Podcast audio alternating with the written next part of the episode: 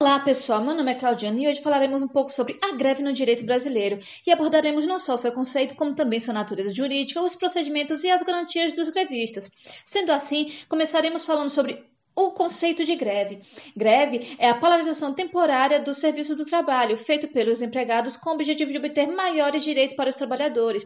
No entanto, trata-se de um ato formal, o qual necessita ser aprovado pela Assembleia Sindical.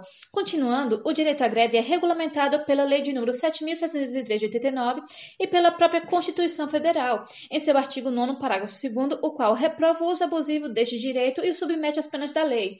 Vejamos então um exemplo de caso concreto. Em 2020, 2020, o TST decidiu a respeito da paralisação dos Correios, a qual se estendeu do dia 17 de agosto de 2020 até o dia 22 de setembro do mesmo ano. Nesse julgamento, que ocorreu no dia 21 de setembro, o órgão colegiado decidiu por maioria de votos pela não abusividade da greve, pois, segundo a ministra Katia Arruda, a empresa forçou os empregados a realizarem a greve com a retirada de todos os direitos que construiu ao longo da história de todas as cláusulas de garantia dos trabalhadores. E para entender melhor esse assunto, falaremos agora sobre sua natureza jurídica. E a pergunta que nos vem à mente é: qual a natureza jurídica da greve? Segundo o professor Maurício Goldinho Delgado, no livro Direito Coletivo do Trabalho, a natureza jurídica da greve é de direito fundamental coletivo advinho da autonomia privada coletiva inerente às sociedades democráticas. Partindo desse pressuposto, qual seria o procedimento a ser seguido pelas greves?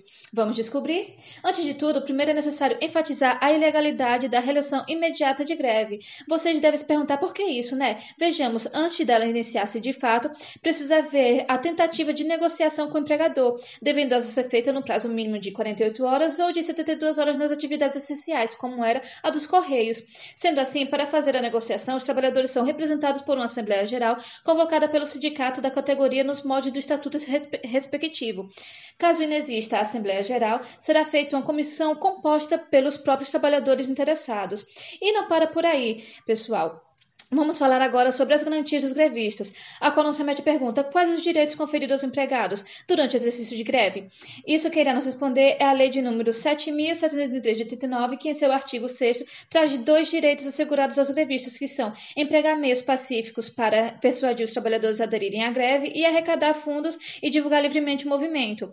No entanto, o mesmo artigo faz ressalvas a proibir os que os trabalhadores utilizem os meios adotados para violar os direitos e garantias fundamentais de outrem. Além deles, também também não poderão impedir o acesso ao trabalhador por parte de outros empregados, nem ameaçar ou danificar propriedade ou pessoas. E é isso aí, pessoal. Espero que tenham gostado do nosso breve resumo sobre o direito à greve no Brasil. Obrigada a todos e até a próxima.